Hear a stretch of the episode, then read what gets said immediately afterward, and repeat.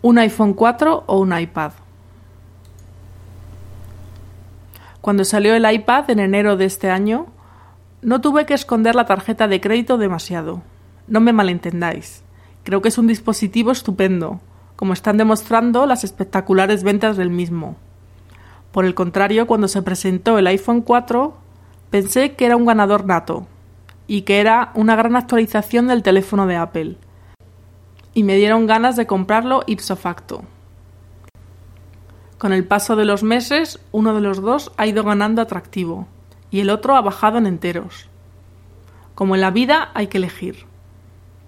Sobre todo cuando se habla de gastarnos nuestro bien ganado dinero. La pregunta del millón que me hago ahora es, ¿compro el nuevo iPhone 4 o un iPad? Ojo, alguno me dirá que estoy comparando peras con manzanas. Uno es un teléfono y otro un tablet. Bueno, los dos. En caso del iPad 3G, que es el que elegiría, permiten movilidad y la conexión desde cualquier sitio. Y en eso nos vamos a centrar en esta entrada. Supongamos que ya tenemos un teléfono móvil. ¿Qué sería mejor? ¿Seguir con el mismo y comprar un iPad? ¿O bien jubilarlo y comprar el iPhone 4? Os planteo cómo lo veo yo y la cantidad de vueltas que le estoy dando para decidirme. Y puedo aseguraros que son más vueltas que las que doy habitualmente. iPad. El iPad es lo suficientemente delgado y ligero. 730 gramos el modelo 3G. Como para llevarlo encima, sustituyendo el libro de lectura que muchos llevamos en la mochila y si no, probad a llevar los pilares de la tierra de Ken Follett unos cuantos días con vosotros. Como decía al principio, el iPad me dejó algo frío en su presentación, ya que creo que no ha llegado el potencial que tiene.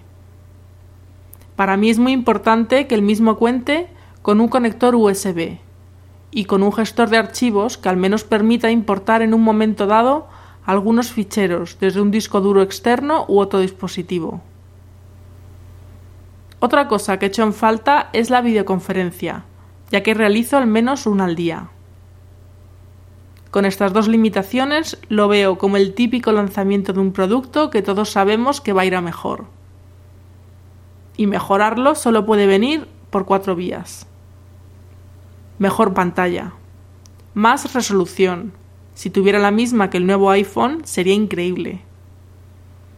Mejor rendimiento de la CPU. De momento me parece que va sobrado, pero tiempo al tiempo.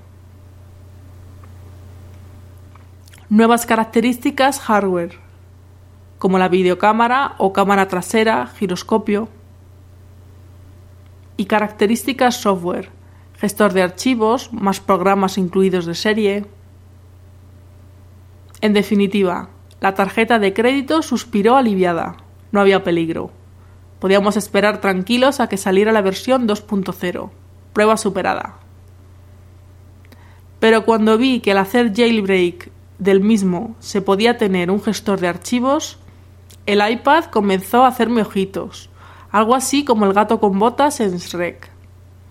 Y empecé a plantearme si el iPad no era realmente una buena decisión. Luego empecé a ver todas las aplicaciones que están saliendo, ediciones de revistas, libros, etc. Y empecé a convencerme un poco más. Y cuando ya estaba a punto de buscar la tarjeta de crédito, iPhone 4. El iPhone 4 supone una mejora en muchos frentes, de lo que para mí es el mejor teléfono. Ojo, no he tenido ningún teléfono con Android, pero es que cuenta con muchísimas aplicaciones la usabilidad del mismo, la integración con iTunes, etc. No me invitan a probar otro teléfono. Bueno, casi. Ahora mismo estoy utilizando un Sony Ericsson Walkman, ya que tengo prestado mi iPhone 3G. El uso de un no smartphone después de estar acostumbrado al iPhone es peor que volver a la rueda después de acostumbrarte a iOS. El iPhone tiene FaceTime, videoconferencias sin costes desde Wi-Fi pero solo funciona entre dos iPhone 4, al menos de momento, aunque me imagino que todo cambiará cuando salga la misma para el iPad. así que de momento no podré utilizarla.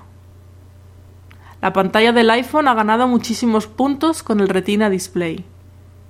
Los vídeos, no los he visto en vivo todavía, muestran que es mucho mejor y más cómoda para leer y navegar. Y por supuesto, es más rápido que el 3G, que tenía hasta hace poco, y tiene una cámara mejor, grabación de vídeo en HD, etc. Vamos, que el iPhone iba colocado en posición ganadora, pero las cosas cambian. Respecto a la polémica de los defectos de la antena, hasta que no lo pruebe prefiero no opinar. Y si tiene el defecto, el problema es convencer a la operadora de turno de que no quieres el teléfono, porque si lo coges de una determinada forma te tira las llamadas, teniendo en cuenta el contrato de permanencia. Porque en España la atención al cliente de las operadoras de telecomunicaciones no es que sea mala, es algo peor que lamentable. El dinero hace girar el mundo. El bajón definitivo lo tuve hace poquitas horas, al ver los precios de la salida en España del terminal y los planes asociados. El bolsillo dice que el iPad, pese a todo, sale más barato que el iPhone. En España no lo venden libre, sino que está asociado a un contrato de permanencia. Eso significa que estamos atados a pagar una cifra mensual, consumamos datos en movilidad o no, que oscila entre los 15 y los 79 euros. Si no estamos atados a dicho contrato, podemos encontrar alguna oferta de conexión por día. Algunos operadores tipo Yoigo ofrecen la posibilidad de pagar solo si te conectas, con lo que dicha opción puede que compense más.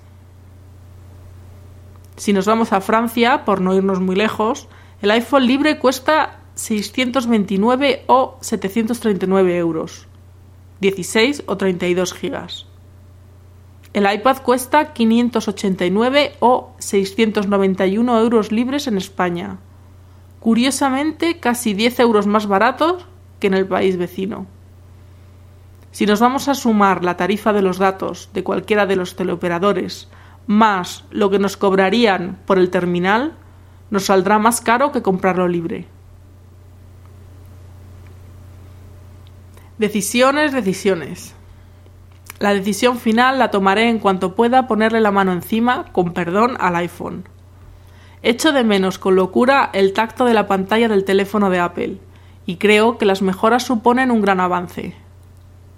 Aunque el canto de las sirenas del iPad siga llegando a mis oídos, creo que esperaré a que la sirena sea más conectable y amigable con otros dispositivos. Recordad el chiste de la sirena y los pescadores y que sepa hacer videoconferencia.